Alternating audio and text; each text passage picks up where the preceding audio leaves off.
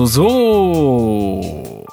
Moin, moin und hallo. Ich bin Kai und ihr hört den Äthermonolog. Das ist der Podcast, in dem ich davon berichte, was ich beim Musikmachen und Musikproduzieren lerne.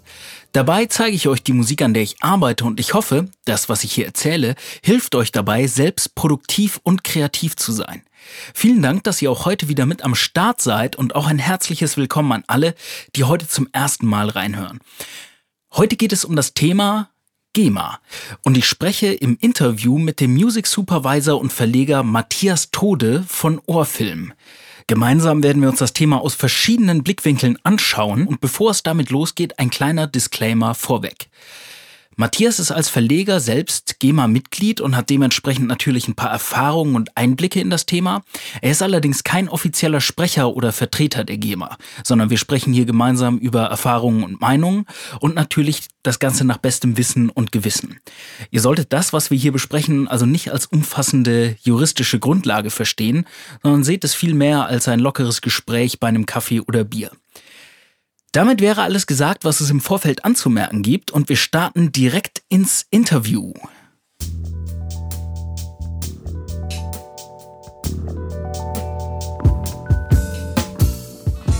Von der GEMA. Das ist das Thema der heutigen Sendung und da ich mich selbst kaum mit dem Thema auskenne, habe ich mir heute einen Gast eingeladen.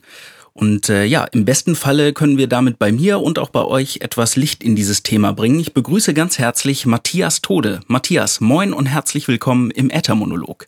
Ja, schönen guten Morgen. Hallo Kai, ich grüße dich. Vielen Dank für die Einladung. Vielen Dank, dass du dir Zeit nimmst. Ich meine, das Wetter ist verhältnismäßig gut draußen und also für Hamburger Verhältnisse sehr, sehr gut.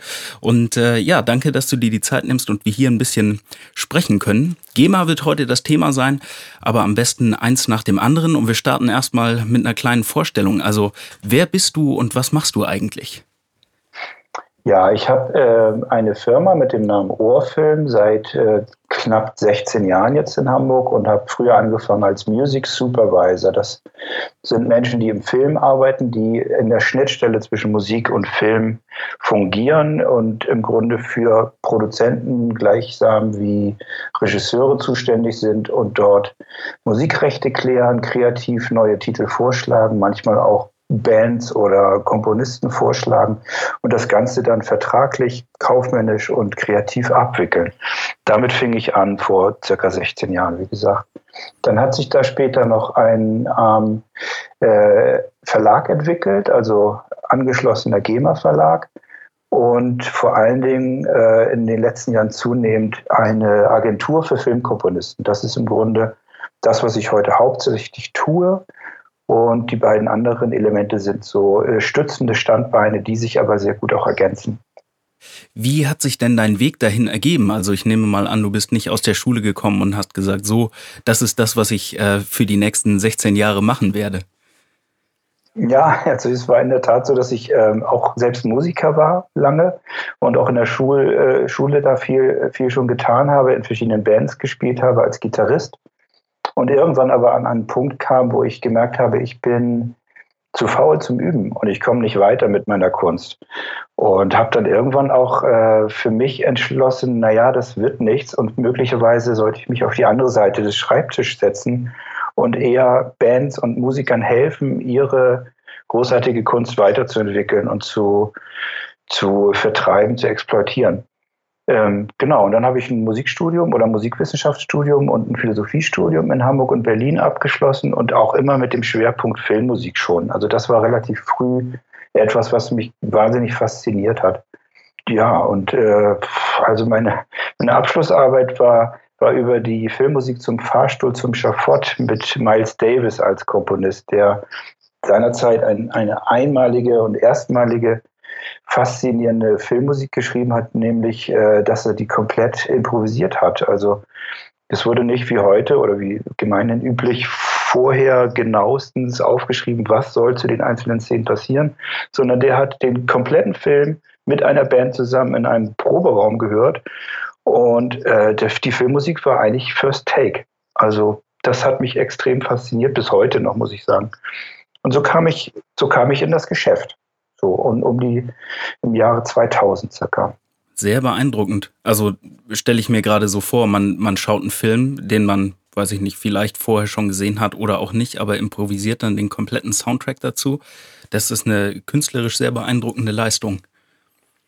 Ja, das fand ich eben auch. Und ich habe den Film irgendwann mal im Fernsehen als Schüler gesehen und es war so ein Aha-Effekt. Also man sagt es ja häufig so, irgendwie gibt es Schlüsselelemente im Leben oder in der Entwicklung, wo man dann irgendwann sagt, äh, das ist es doch, das interessiert mich ganz besonders. Und das war bei mir bei diesem Film so.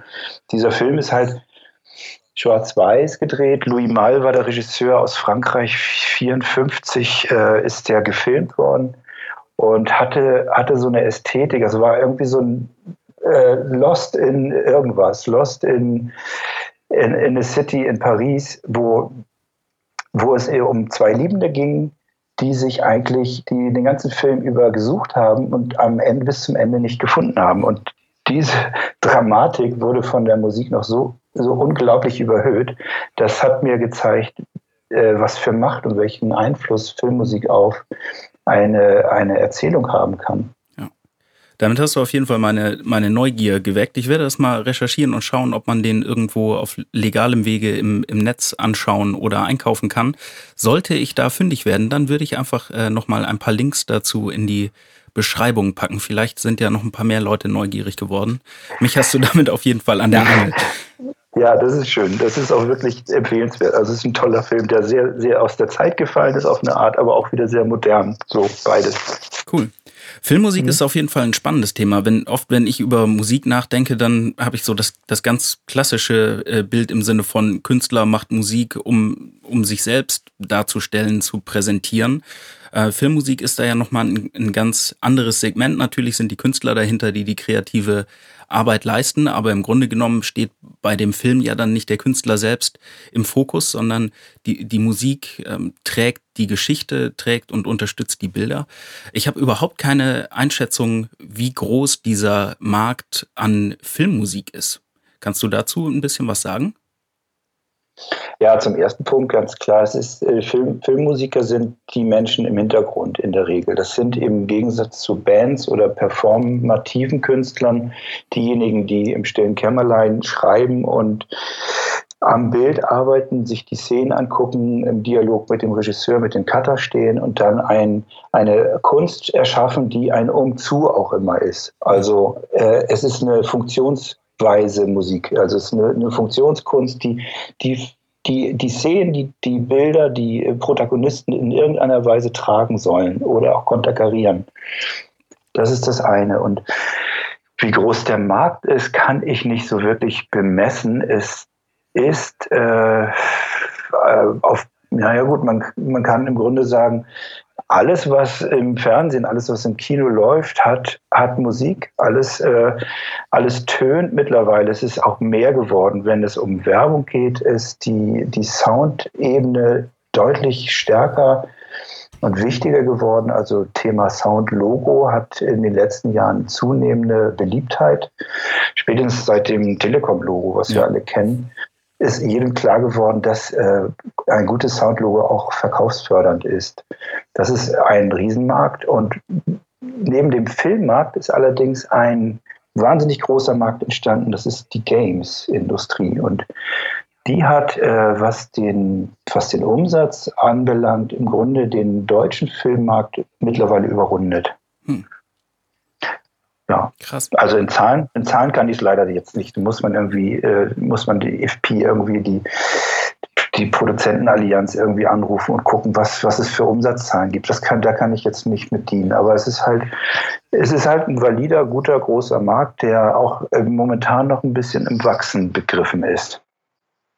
Krass, ja, stimmt. Spiele hatte ich auch gar nicht auf dem Zettel. Als wir über Filme gesprochen haben, klar, ich meine, das Filmmusik ist offensichtlich, aber klar, bei der, bei der Masse an Computerspielen, die heutzutage erscheint und da Vertonung, das ist natürlich auch nochmal ein ganz eigenes Kapitel. Cool. Danke für den, für den kleinen Exkurs. Ähm, bevor wir zu weit von der Materie abdriften, was ist denn die GEMA überhaupt?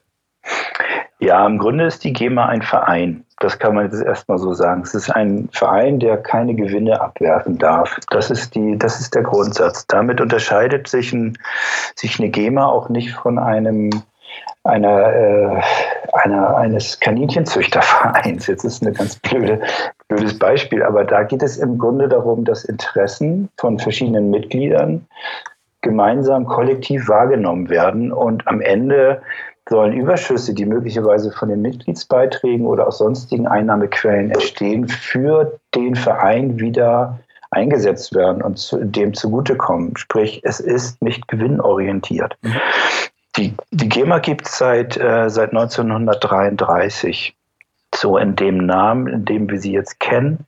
Und der Vorläufer, der ist um die Jahrhundertwende entstanden, hieß damals noch äh, Genossenschaft Deutscher Tonsetzer und, und äh, Anstalt für musikalische Aufführungsrechte. Das waren zwei, äh, zwei verschiedene äh, äh, Verbände, die, die im Grunde die Vorläufer der GEMA heute sind.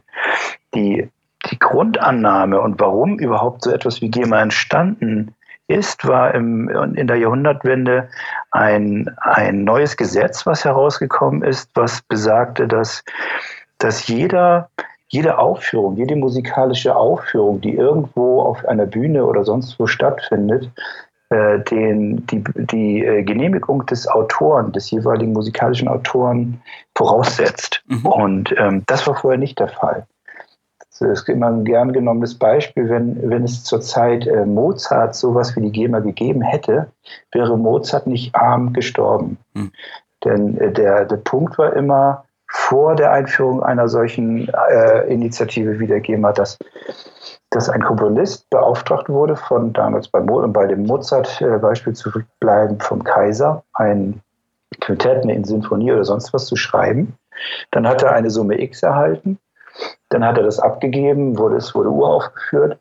Und wenn andere äh, Veranstalter äh, das interessant fanden, dann haben sie dieses Werk auch in anderen Orten und Spielstätten wieder aufführen können, ohne dass Mozart da weitere Tantiemen für erhalten hat. Und um das abzuändern, das ist im Grunde die Ur, Ur ähm, äh, Idee an, an, einer kollektiven Wahrnehmung von Rechten wie der GEMA, dass man ähm, eben eine Wiederholung von Aufführungen gegen Entgelt macht. Und der Komponist dadurch, dass er dann besonders beliebt ist, offensichtlich, wenn es viel aufgeführt wird, auch einen, einen Gegenwert bekommt, erhält. Ist das in, der, äh, in dem heutigen Grundsetup immer noch einer der Anwendungsfälle? Ja, im Grunde kann man sagen, was ist die GEMA? Ganz klassisch, es ist eine Inkasso-Gesellschaft, aber eine Inkasso-Gesellschaft, die von ihren Mitgliedern beauftragt wird. Also die GEMA ist selbst eine Treuhänderin, die nimmt Gelder für ihre Mitglieder ein aus unterschiedlichen Sparten, aus unterschiedlichen Quellen, wo Musik äh, genutzt wird. Und diese Gelder werden eingenommen und dann verteilt. Also GEMA ist Inkasso und Verteilung. Und das ist im Grunde das ganze, der ganze Zauber. Und die, die Mitglieder bestehen aus drei Kurien, so sagt man, aus den Komponisten, aus den Urhebern, aus den Textdichtern und aus den Verlegern.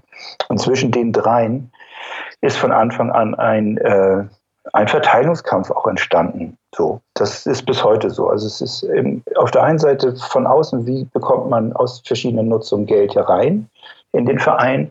Und wenn es dann da ist, das Geld, dann fangen die Verteilungsansprüche an. Das klingt offensichtlich. Eine Inkassogesellschaft in dem Sinne oder ein Geldverteiler, sagen wir einfach. Das heißt, auf der einen Seite werden Einnahmen generiert, auf der anderen Seite müssen die natürlich aufgeteilt werden, weil, wie du schon sagst, es darf kein Gewinn erwirtschaftet werden im Falle der GEMA. Wie sehen denn die verschiedenen Einnahmenquellen aus? Also welche Fälle gibt es, wo Gelder in die GEMA einbezahlt werden müssen? Also es gibt unterschiedliche ähm, Sparten und äh, ich nehme jetzt hier mal so eine Tabelle. Ich nehme mal das Geschäfts-, den Geschäftsbericht vom letzten Jahr vor und das sind dann unter den, hinter den Sparten auch jeweils die Summen genannt, die die GEMA eingenommen hat. Das ist auch öffentlich, das kann ich hier auch durchaus mal weitertragen. Also die Sparten sind Tonträger, Bildtonträger, Download, Streaming, Hörfunk, Fernsehen, Kabel, Weitersendung etc. und noch vieles mehr. Mhm. Da ähm, sind zum einen eben diese ganzen medialen Anwendungen, die uns ganz klar sind, wie, wie TV und äh, Radio. Natürlich wird da irgendwie GEMA anfallen. Wo es ein bisschen versteckter ist, wo wir es nicht so ganz klar wissen, ist, wenn wir zum Friseur gehen oder wenn wir irgendwo im Wartezimmer eines Arztes sitzen und dort Musik spielt dann ist das auch GEMA-relevant und gehört dann auch in eine der Sparten, die als Einnahmequelle der GEMA ähm, fungieren. Okay. Und die GEMA-Mitglieder, die Komponisten, die Textdichter und äh, die Leute, die GEMA-Mitglied sind, an die werden die Gelder am Ende ausgeschüttet. Wie kommt es denn überhaupt dazu, dass man GEMA-Mitglied wird? Muss man das irgendwann? Ist das grundsätzlich freiwillig? An welche Menschen richtet sich die GEMA-Mitgliedschaft und in welchen Fällen macht es Sinn, darüber nachzudenken? Also ähm, im Grunde ist immer die Gretchenfrage, äh, verdiene ich mehr mit der Nutzung meiner Musik, als dass die Mitgliedsbeiträge kosten. Wenn, wenn es eben drunter liegt, macht es keinen Sinn, bei der GEMA Mitglied zu werden. Sprich, ich habe eine Komposition, die wurde einmal aufgeführt und danach nie wieder. Dann wird es keinen Sinn machen, bei der GEMA Mitglied zu werden und mit dieser einen Komposition mich dort vorstellig, äh, dort vorstellig zu werden und anzumelden. Wenn ich aber zunehmend mehr komponiere und mehr schreibe und das das ist wichtig. Also der Komponist und der Urheber, der ist derjenige, der von der GEMA geschützt wird. Nicht der, ich sagte es für der performative Künstler, der möglicherweise ein guter Darsteller ist, sich aber fremder Musiken bedient, der auf der Bühne steht und eine wahnsinnig tolle Coverversion von vorbestehenden Werken äh, anbringt, der ist bei der GEMA eigentlich nicht auf, richtig aufgehoben. Der muss sich an andere Verwertungsgesellschaften wie die GVL zum Beispiel wenden. Ähm, also sinnvoll für einen, für ein Mitglied wird es genau dann, wenn die, äh, die Nutzung der eigenen Werke eine gewisse Unübersichtlichkeit annimmt. Mhm. So, und das ist dann einfach der Benefit, den, den eine Vereinigung wie die GEMA eben dem Mitglied wiederum zurückspielt dass, äh, dass die GEMA Rechte im Auftrage des Mitglieds für ihn wahrnimmt. Das ist auch das, was dann passiert, wenn man Mitglied wird bei der GEMA, dann beschreibt man, unterzeichnet man einen sogenannten Berechtigungsvertrag. Man berechtigt die GEMA damit, im eigenen Namen die Rechte gegenüber Dritten wahrzunehmen. Was mir gerade durch den Kopf ging, ist, ähm, du hattest angesprochen, man sollte abwägen, ob die potenziellen Einnahmen die Mitgliederbeiträge äh, überlagern. Wie, wie setzen sich denn die Mitgliederbeiträge zusammen? Ist das pauschal? Ist das je nachdem, ob man Komponist oder Texter ist? Oder richtet sich das nach den, der Anzahl der Lieder, die man schreibt? Nee, es richtet sich pauschal nach den Kurien, in denen man äh, sich anmeldet. Also der Verleger zahlt mehr als der Urheber und der Textdichter. Und äh, es gibt eine Aufnahmegebühr. Ich glaube, es sind 100 Euro. Und dann gibt es eine jährliche Mitgliedsbeitragsgebühr von bei Verlegern ist es auch nochmal ungefähr 100 Euro und bei Urhebern und Textdichtern äh, die Hälfte. Mhm. Also um die 50 Euro im Jahr zahlt man dann an die GEMA. Okay. Was in der Regel, wenn man einigermaßen paar, drei, vier Titel hat, die irgendwo laufen, kommt das Geld auch wieder rein. Okay. Und die irgendwo laufen hieße dann in dem Fall, dass es entweder andere Coverbands, hast du zum Beispiel angesprochen, dass andere Künstler meine Musik performen oder dass sie im Radio läuft, im Fernsehen in einem Werbespot verwendet wurde. Aber jetzt nicht, wenn ich sie auf meiner eigenen Webseite zum Download anbiete.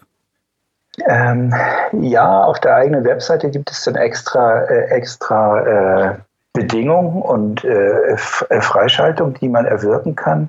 Grundsätzlich ist aber auch auf der Webseite natürlich, wenn Musik läuft, äh, ist so, dass, dass dort äh, GEMA-Tantiemen gezahlt werden. Wenn es deine eigenen Sachen sind, dann bist du davon ausgenommen. Das ist etwas, was man dann aber auch als Mitglied trotzdem nochmal beantragen muss.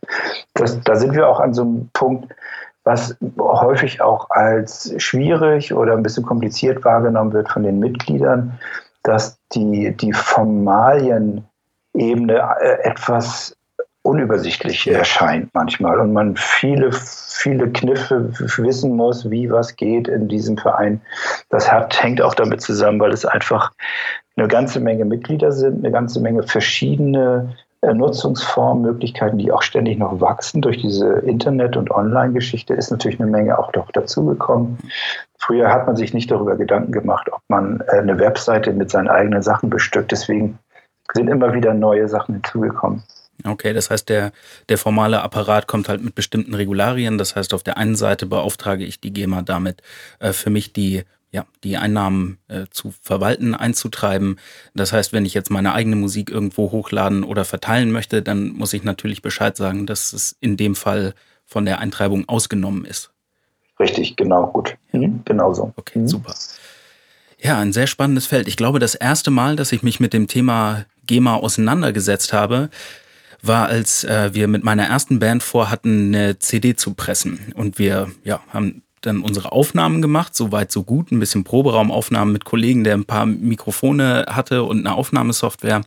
Dann hatten wir die Musik fertig und haben uns an ein Presswerk gewendet bei uns in der Gegend, haben gesagt, so, hier sind unsere Lieder, wir würden jetzt gerne eine CD machen, was kostet das?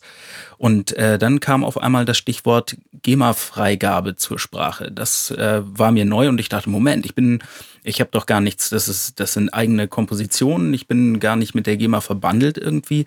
Wie, ähm, was, was macht diese Freigabe? Ist das ein gängiger Prozess und wo kommt das Ganze her? Mhm. Ja, das, das ist eine, ein, ein Element auch als Kritik zu sehen. Erstmal noch zu dem, was ich vorher gesagt habe, die Kritik in, innerhalb, dass es alles mit sehr viel Formalien behaftet ist. Das löst sich, je länger man sich damit beschäftigt, wie bei allen Themen auch. Am Anfang steht man, steht man staunt vor einem neuen Komplex und weiß nicht, wie, wie was funktioniert. Sobald man sich damit beschäftigt, wird das auch einfacher. Das wollte ich nochmal gesagt haben, ja. nicht, dass es stehen, stehen bleibt. GEMA ist so kompliziert. Das wird einfacher, wenn man sich damit beschäftigt. Und jetzt hier bei, der, bei dem Tonträger und bei den, bei den Freistellungen und Abgaben ist es so, dass es eine sogenannte GEMA-Vermutung gibt in Deutschland. Das heißt, alle Musik, die irgendwie äh, verwendet wird, sei sie, sei sie auf Tonträger, im Fernsehen oder auch äh, öffentlich in Clubs, bei in Diskotheken, wird vermutet, dass sie GEMA-Material, GEMA-Repertoire enthält. Das ist ein bisschen komplex, weil derjenige, der das nutzt, im Grunde äh, beweisen muss, äh, wenn er keine GEMA-Materialien, Repertoire äh, verwendet, dass dem so ist. Also so auch bei der Herstellung eines Tonträgers. Wenn ein Presswerk einen Tonträger aufnimmt, ist dieses Presswerk dazu angehalten, wegen dieser GEMA-Vermutung äh, die Freigabe über die GEMA erstmal anzufragen. Ja. Man kann dann sagen, nein, ich bin weder Mitglied der GEMA, noch sind meine Co-Komponisten Mitglieder der GEMA. Wir haben nie vor und wir waren nie Mitglieder. Und deswegen ist unser Material auch nicht von der GEMA geschützt. Das muss man dann belegen und dann fallen diese Freigaben auch in der Tat weg. Ja. Ja, es war, das kann ich auch nochmal dazu sagen. Es war in der Tat auch sehr einfach. Wir mussten einfach nur ein Formular ausfüllen, wo die Liste der der Lieder, also die Titelnamen drauf standen und eben benennen, wer ist äh, der Komponist, also wer hat den Song geschrieben, wer hat das Ganze getextet, was ist die Spieldauer der, der einzelnen Songs und äh, das haben wir abgeschickt und dann ging das auch alles seinen Gang. Mhm. Und ihr wart damals nicht Mitglied der GEMA, vermutlich. Genau, waren wir nicht. Äh, bin ich auch immer noch nicht. Ich vermute, ich falle unter die Kategorie von, von Menschen, die äh, so wenig mit äh, ihrer Musik einnehmen, das noch nicht rechnen würde. Auch wenn ich finde, dass 150 Euro im Jahr noch relativ überschaubar sind. Also vorher, ich weiß nicht, welche Vorstellungen ich hatte, aber äh, die einmalige Aufnahmegebühr und dann 50 Euro im Jahr, das ist ja schon ein relativ überschaubarer Betrag. Also ich glaube, wenn man es ernst meint und viel Musik macht, dann ist das durchaus was, was man sich grundsätzlich leisten kann. Ja, zumal jetzt natürlich auch ein, äh, ein Themenfeld eröffnet wurde mit dieser sogenannten YouTube-Lizenz, äh, die, die ja in aller Munde war. In den, Im letzten Jahr hat die GEMA sich mit äh, Google geeinigt, dass äh, die, die Verwendung von GEMA-Repertoire auf YouTube äh, jetzt auch lizenzpflichtig ist und an die Urheber abgegolten wird. Das heißt, wenn ihr als Band äh, Videos hochladet auf YouTube und die werden dann massiv geklickt, bekommt ihr am Ende natürlich auch, wenn ihr Mitglied der GEMA seid, äh, Anteile daran. Ja. Was wäre denn eine Größenordnung von, wenn du sagst massiv geklickt, sprechen wir da über mehrere tausend, mehrere zehntausend? Wann wäre sozusagen die kritische Menge erreicht, dass man sagt, okay, jetzt kommen da nicht nur zwei Cent bei rum? Ja, da, das ist so ein Punkt, da möchte ich mich gerade nicht aus dem Fenster lehnen. Das ist alles noch ungeklärt und jetzt im, im Mai gab es auch eine Mitgliederversammlung und äh, die, die GEMA hat sich äh, gegenüber Google verpflichten müssen, zu dem eigentlichen Vertrag Stillschweigen zu bewahren und hat aber sich ausgenommen, natürlich muss sie ihren Mitgliedern einige Themen davon nennen. Wie weit die Mitglieder dann wiederum befähigt sind, das wieder nach außen zu tragen, da, da möchte ich mich verständlicherweise jetzt gar nicht richtig zu äußern. Und deswegen ist die Höhe dessen, was ein Klick nachher wirklich macht, äh, nicht klar, genauso wie die tatsächliche Höhe der eingenommenen äh, Millionen, muss man sagen. Das ist, das ist definitiv klar von dem, äh, was ja auch rückwirkend äh, passierte. Also diese Einigung mit YouTube war etwas, das grundsätzlich erstmal klärt, ja, die GEMA ist berechtigt, G Gelder aus, aus den Lizenzen über YouTube rauszubekommen, rückwirkend und auch in Zukunft. Und ähm, die Höhe und die einzelne Klickrate, was das an Cent oder Mikrocent nachher bedeutet, das kann ich nicht sagen. Aber es wird irgendwas sein. Ja. Das ist ja auch gängige Praxis, wenn es, wenn es bestehende Geschäftsverträge gibt, dass über die konkreten Inhalte Stillschweigen zu bewahren ist. Ähm, mhm. Das ist ein sehr verständlicher Punkt. Auf der anderen Seite finde ich sehr gut, dass da eine Einigung stattgefunden hat. Ich meine, das war ja medial schon immer ein großes Thema in den Zeiten, als es noch keine Einigung gab und bestimmte Inhalte oder Videos dann nicht dargestellt werden konnten. Ich glaube, ähm, YouTube ist ein sehr großes Medium dieser Tage und ich denke, viele Künstler werden davon profitieren, wenn zum einen die Musik Musik legal verfügbar ist dort und die Künstler auch ihre, ihre Anteile daran bekommen. Und für den Konsumenten ist es natürlich auch angenehmer, weil man sich die Sachen anschauen kann und eben nicht den traurigen roten Smiley auf dem Bildschirm präsentiert bekommt. Mhm.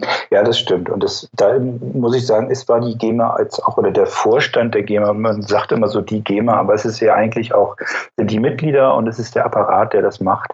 Das ist der Vorstand, der Aufsichtsrat. Und diejenigen äh, waren auch die, die äh, mit Stärkung der Mitglieder zum großen Teil diesen langen Rechtsstreit mit äh, Google ja auch geführt haben, bis dann endlich eine Einigung stattfand. Und zu Recht war, war die GEMA an diesem Punkt einigermaßen stolz. Es hat natürlich auch eine Menge an Anwaltskosten äh, erfordert, um dahin zu kommen.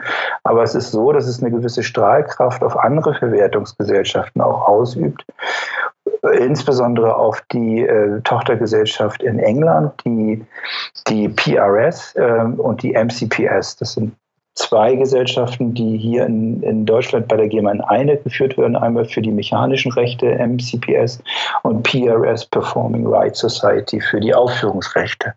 Und die haben gesagt, Mensch, wow, das habt ihr gut gemacht, denn die haben relativ früh eine Einigung mit äh, Google hinbekommen, aber zu einem unterirdischen Kurs und wo alle Urheber dort auch sagen, wow, da wäre es besser gewesen, keinen Deal zu machen, als, als so einen schlechten Deal. Und jetzt wird es so sein, dass die natürlich als Präzedenzfall Deutschland annehmen und sagen, lieber, lieber Google-Unternehmer, äh, bitte gib uns auch mindestens so einen guten Deal wie mit den Deutschen. Und das hat natürlich ja, zum, zum gewissen Stolz geführt. Aber mal sehen, wie das weitergeht. So ein Vertrag ist auch auf eine Laufzeit befristet und auch wieder neu zu verhandeln, wenn der dann abläuft. Also das wird man sehen, wie wird er weiterkommen. Cool, ja, ich bin mir sicher, das wird man in den Medien gut verfolgen können. Das ist ja doch ein Thema von großer Tragweite und, und Relevanz. Du hattest gerade genau. einen sehr äh, schönen Punkt angeschnitten, nämlich wie sieht es in anderen Ländern aus? Also ist die, die GEMA ein rein deutscher Verein? Sind internationale Künstler auch GEMA-Mitglieder oder gibt es sozusagen dann Pendants in, in anderen Ländern? Ja, es gibt eigentlich in allen äh, westlichen Ländern äh, Pendants und die sind auch ähnlich alt wie die der GEMA. In, in Frankreich, die SACEM war relativ früh dabei. In Amerika gab es die ein bisschen später. Ähm, es gibt nur wenige Flecken auf der Erde, wo es eigentlich keine äh, Verwertungsgesellschaften für musikalische Rechte gibt. Das sind, das sind so Länder, muss man leider sagen, wie auch Russland zum Beispiel, wo, wo es das einfach noch nicht gibt, wo das geplant ist und es eingeführt werden soll, aber bislang dort einfach äh, anders abgerechnet wurde, wenn überhaupt abgerechnet wurde. Da gibt es sowas nicht. Und zwischen der GEMA und den äh, anderen Ländern äh, gibt es sogenannte Gegenseitigkeitsverträge zwischen den Schwestergesellschaften. Das heißt, wenn, wenn äh, wenn du jetzt mit deinen drei Titeln, die du einbringst bei der GEMA, die aber so exorbitant aufgeführt werden, dass sie teilweise über den Teich schwappen und in Amerika gespielt werden, dann hat die dortige Verwertungsgesellschaft BMI einen Gegenseitigkeitsvertrag mit der GEMA und sieht, aha, Kai Kais Songs werden hier gespielt, hoch und runter, alle möglichen Leute führen die auf. Wir kassieren das Geld im Land USA ein, nehmen uns eine Fee ab um die 15 Prozent für die Bearbeitung oder weniger, je nach, je nach Land, das ist unterschiedlich, und schicken das dann über den Teich nach Deutschland zur GEMA. Du erhältst dann abzüglich der Bearbeitungskosten von der GEMA deinen Anteil dann direkt von der GEMA ausgezahlt, aber zeitverzögert und zwar deutlich, teilweise bis zu anderthalb oder zwei Jahre später nach Aufführung. So, so, ist, der, so ist das Prozedere. Ja, du hattest noch einen zweiten Teil gefragt und zwar, äh, wer kann Mitglied werden bei der GEMA? Sind es nur deutsche äh, Staatsbürger oder können auch andere? Und das kann jeder Mitglied werden bei der GEMA. Es gibt auch eine ganze Reihe von äh, Ausländern, die, die in anderen Staaten leben, die andere Staatsbürgerschaften haben, die ihr, ihr, ihr Teile ihres Kataloges oder der, den kompletten Katalog von der GEMA wahrnehmen lassen, dann meistens aber auch nur für bestimmte Länder. Du kannst entscheiden, wenn du jetzt meinetwegen einen Katalog von 1000 Titeln hast und sagst, okay, in den USA möchte ich das von der BMI wahrnehmen lassen für das Gebiet USA, Kanada, Südamerika. So, mhm. weil das irgendwie in der Nähe liegt. Und für den Rest der Welt möchte ich, dass die GEMA meinen Katalog wahrnimmt. Und äh, das ist ohne Pro Probleme möglich. Du kannst also Mitglied werden in ganz vielen Verwertungsgesellschaften, wenn du das möchtest. Ja, verstehe. Das heißt also, eine Möglichkeit wäre, ich werde GEMA-Mitglied und durch den Gegenseitigkeitsvertrag, wenn in anderen Ländern Airplay entsteht, ähm, dann wird das etwas dauern, aber irgendwann kommt es trotzdem bei mir an. Oder ich kann mich dazu genau. entscheiden, direkt lokal in mehreren Regionen die jeweilige Vertretung wahrzunehmen und wahrscheinlich geht das Ganze dann schneller. Ja, es geht ein bisschen schneller. Oder eine dritte Möglichkeit ist, ist, wenn du viele Titel hast, wie 1000, das sind schon recht viele Titel, und äh, du überlegst dir, mit einem Partner zusammenzuarbeiten, einem Verleger zum Beispiel, dann nimmt der Verleger sich einen Teil deiner, deiner Tantiemen ab und gibt dir aber als Gegenleistung unter anderem ein wesentlich effizienteres und äh, schnelleres Inkasso äh, deiner, deiner Aufführung. In, und das funktioniert eben äh, dergestalt, dass ein Verleger in der Regel, wenn er in Deutschland ansässig ist, weltweit Partnerverleger hat, mit denen er zusammenarbeitet. Und jetzt zum Beispiel im Falle von Amerika jemand äh, ein ein, ein Subverlag, so nennt man das, ein Subverlag für Amerika hat, der dann wiederum das Geld für den deutschen Autoren bei der BMI einkassiert und kontrolliert, ob das auch wirklich stimmt. Und das hat den Vorteil, dass ein Mensch vor Ort natürlich mit den Regularien und mit den Ansprechpartnern der jeweiligen Gesellschaft wesentlich besser vertraut ist, als wir das hier sein können von, von der Ferne.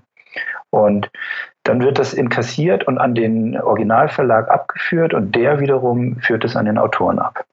So, das dauert auch eine Zeit lang, ist in der Regel aber schneller als über die Gegenseitigkeitsverträge. Das ist aber dann Rechen, ein Rechenmodell. Also es wird effektiver in der Regel wahrgenommen, es verliert sich nicht so viel auf der Strecke, aber natürlich hat der Verleger einen Anspruch auf einen Anteil der Tantiemen. Ja, klar. Das ist eine Dienstleistung, die natürlich auch irgendwie vergütet werden muss. Ne? Richtig, genau. Ja. Okay, also das heißt, die Verleger können dabei helfen, das Ganze äh, ja besser zu bewirtschaften, gerade wenn es eben nicht mehr nur noch um drei Songs geht, sondern auf einer hohen Skala. Du hattest eben gesagt, zum Beispiel, wenn man wenn man tausend Lieder im Repertoire hat, wenn ich mir das vorstelle als Musiker, sollte ich jemals in meinem Leben auch, auch nur über die 100 Titel kommen, dann wäre das für mich wahrscheinlich schon eine große Leistung. Hast du schon mit Künstlern zusammengearbeitet, die tatsächlich im ja oder ich frage mal, ich frage mal andersrum, wenn du mit, mit den Komponisten oder mit den Künstlern, mit denen du zusammenarbeitest, was ist denn da der größte Katalog, der dir bisher untergekommen ist? Äh, ja, also ich habe mit, mit, äh, mit, einem, mit einem Trio aus Berlin seit über zehn Jahren zu tun. Und wir hatten auch mal einen gemeinsamen Verlagsabend. Dann haben wir irgendwann aus aus verschiedenen fiskalen Gründen gesagt, nee, wir wollen zwei verschiedene Verlage daraus machen. Und die haben in der Tat, äh, ja, die haben über 1000 Titel jetzt geschrieben und sind vor allen Dingen seit, äh, seit 15 Jahren im Fernseh- und Filmgeschäft tätig und machen machen auch so viele Sachen, so summiert sich das auch für Serien, wie zum Beispiel, ich weiß nicht, die haben 300 Kika-Serien für hier Löwenzahn haben die vertont. Wahnsinn. So. Und dann passieren natürlich, das sind dann teilweise auch Titel, die in einer Serie äh, vorkommen und die heißen dann unterschiedlich. Oder es wird als eine, eine, ein Werk äh, genommen, aber wenn du jetzt eine, wenn du 300 Folgen machst, klar, hast du dann halt mal 300 Titel. Mhm. Und das sind dann aber auch Titel, die die keine kompletten äh, Filmscores sind von 40 Minuten Länge, sondern das sind dann eher zwei, drei, vier Minuten. Ja. Und so summiert sich das dann Ähm, genau, also mit denen habe ich, ähm, hab ich seit über zehn Jahren zu tun und die haben einfach auch so ein großes Repertoire. Genau. Wahnsinn, Riesenkatalog, extrem beeindruckend. Ähm, ich habe ja, als ich den Äther-Monolog angefangen habe im, im letzten Jahr, war meine Zielsetzung, ähm, jeden Monat einen Song zu schreiben. Und ähm, den Podcast wollte ich dafür nutzen, um das ein bisschen zu dokumentieren. Und ich habe es tatsächlich geschafft, die erste Hälfte des Jahres, so lange bis ich umgezogen bin. Das hat meinen ganzen Plan äh, zunichte gemacht. Aber äh, regelmäßig einen Song zu schreiben. Und ich fand es äh, sehr interessant für mich. Gut, klar, Hobbymusiker, ich habe meinen, ich habe meinen Beruf tagsüber, komme abends nach Hause und versuche mir die Zeit zu nehmen, äh, zu schreiben und ein bisschen, ein bisschen Output zu generieren. Und ich hatte in der Vergangenheit die Erfahrung gemacht, sehr oft ja, Sachen zu beginnen, aber nie was fertig zu machen. Und mir hat dieses eine, mir eine Deadline zu setzen und zu sagen, ich möchte gerne, ähm, ich habe hier vier Wochen pro Song, äh, ich kann da so viel Zeit reinstecken, wie ich habe. Und aber am Ende dieser vier Wochen, am Ende des Monats ver veröffentliche ich das Ganze. Ähm, das hat mich kreativ sehr beflügelt. Wenn ich mir jetzt anschaue, wie ich bei dieser Geschwindigkeit, wie viele Jahre ich brauchen würde, um 1000 Songs zu schreiben, äh, das wäre wahrscheinlich nicht mehr zu Lebzeiten. Spannend, ja.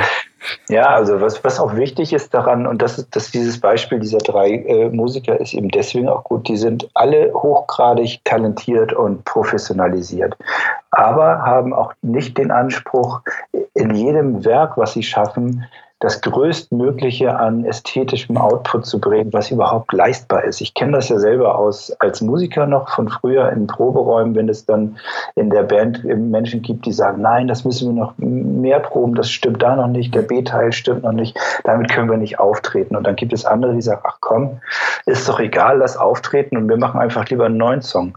Und und die, äh, die drei sind eher so in der, von der Natur, die, das ist auch wirklich eine Art von, von äh, faktorisierten Arbeiten. Die gehen morgens ins Studio und, und wissen, alles klar, wir haben drei Serien oder wir haben einen Film, wir haben zwei Serien.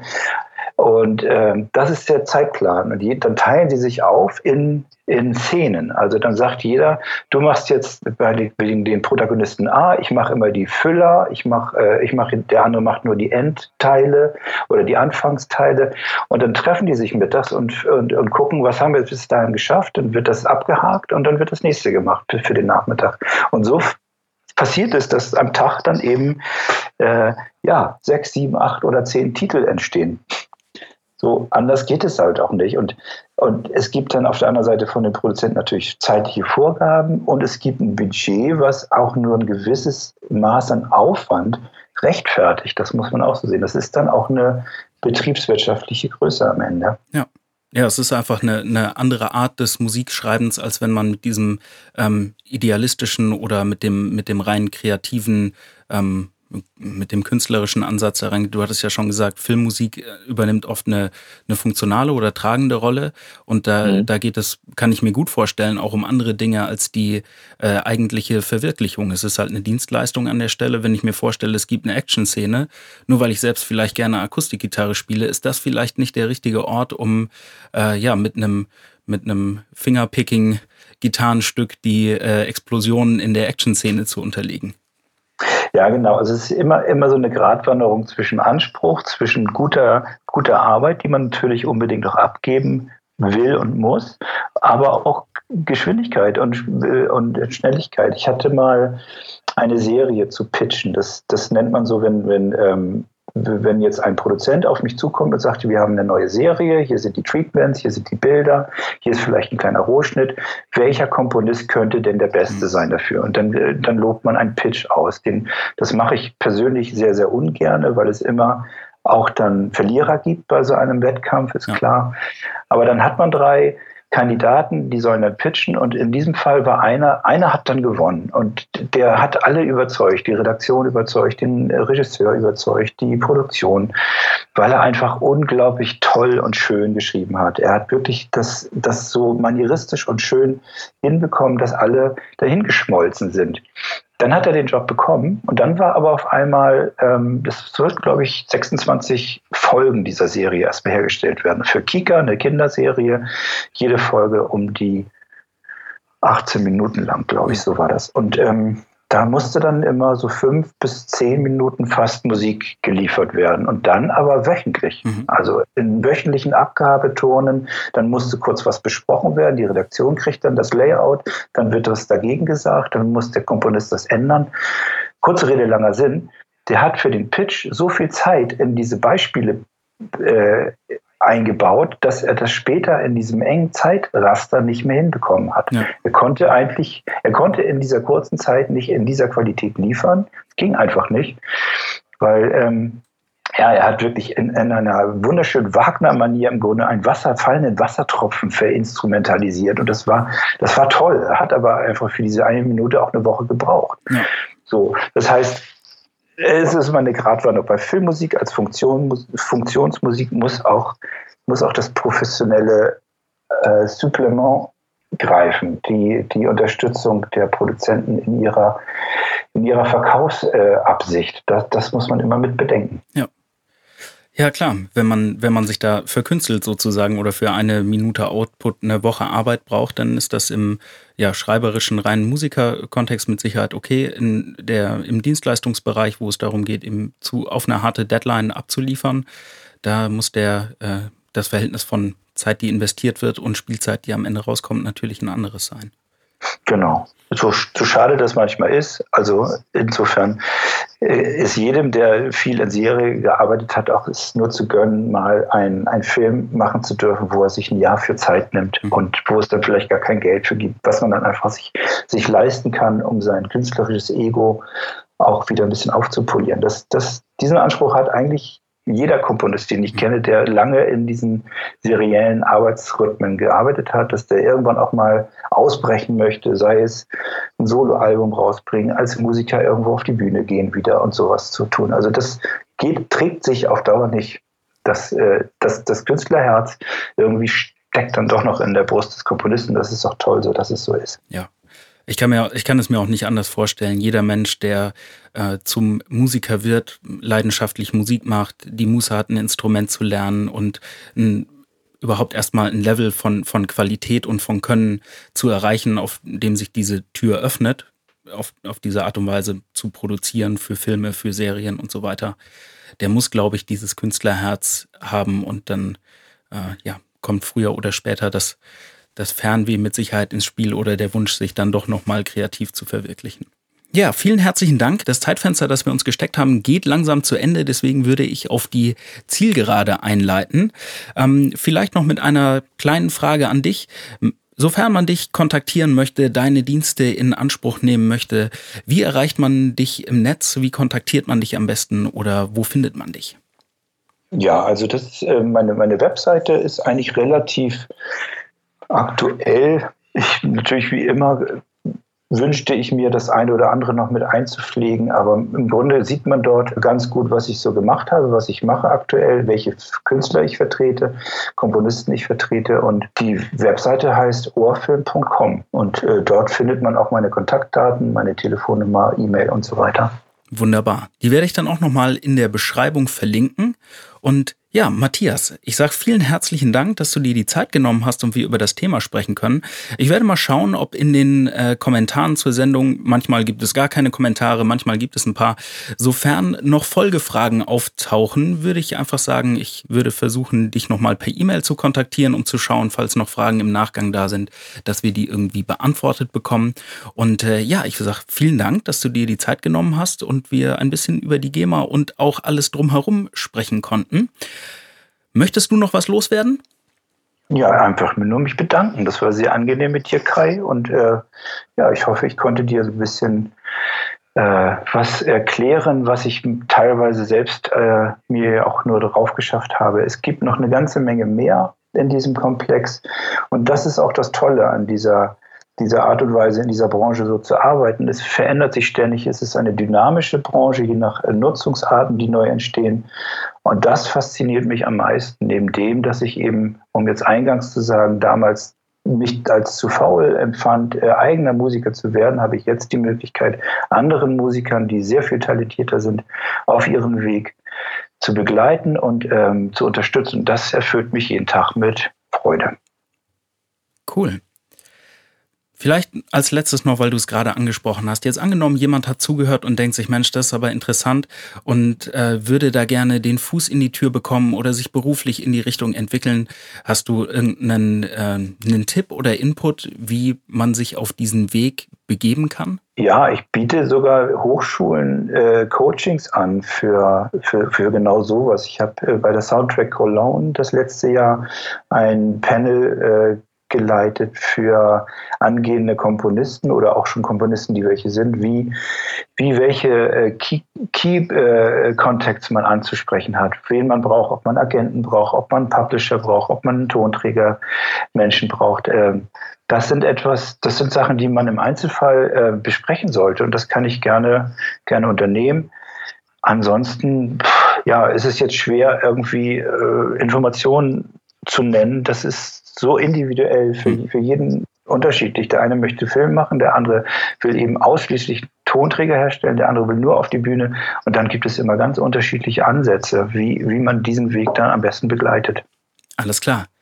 Matthias, vielen herzlichen Dank. Das war Matthias Tode von Ohrfilm. Dankeschön. Bis zum nächsten Mal. Danke für die Zeit. Ciao. Bis dann. Tschüss. Das war mein Interview mit Matthias Tode von Ohrfilm. An dieser Stelle nochmal ein herzliches Dankeschön an Matthias. Und ja, nach der Aufnahme haben wir uns noch kurz ausgetauscht und haben festgestellt, dass es noch viel Raum gegeben hätte, um noch weiter ins Detail zu gehen. Zum Beispiel in Bezug auf das Thema Kritik an der GEMA oder Randthemen wie Remixes und Sampling. Das Gute ist, dass Matthias gerne für ein Folgeinterview zur Verfügung steht, also seid jetzt im Prinzip ihr gefragt. Welche Fragen zum Thema interessieren euch noch? Habt ihr noch Fragen? Wollt ihr noch was wissen? Ist noch irgendwas unklar? Dann lasst es uns wissen in den Kommentaren auf äthermonolog.de oder bei Facebook oder per E-Mail an moin.äthermonolog.de. Und sollten dabei noch ein paar Fragen zusammenkommen, dann werden wir natürlich schauen, ob sich das für eine weitere Folge lohnt oder wie wir die Fragen beantworten können. Ich hoffe auf jeden Fall, es hat euch gefallen und es war was Neues oder Aufschlussreiches für euch mit dabei. Ich sage vielen Dank fürs Zuhören, habt ein schönes Wochenende und einen guten Start in die neue Woche und am allerwichtigsten, seid kreativ. Reingehauen, bis zum nächsten Mal und Peace!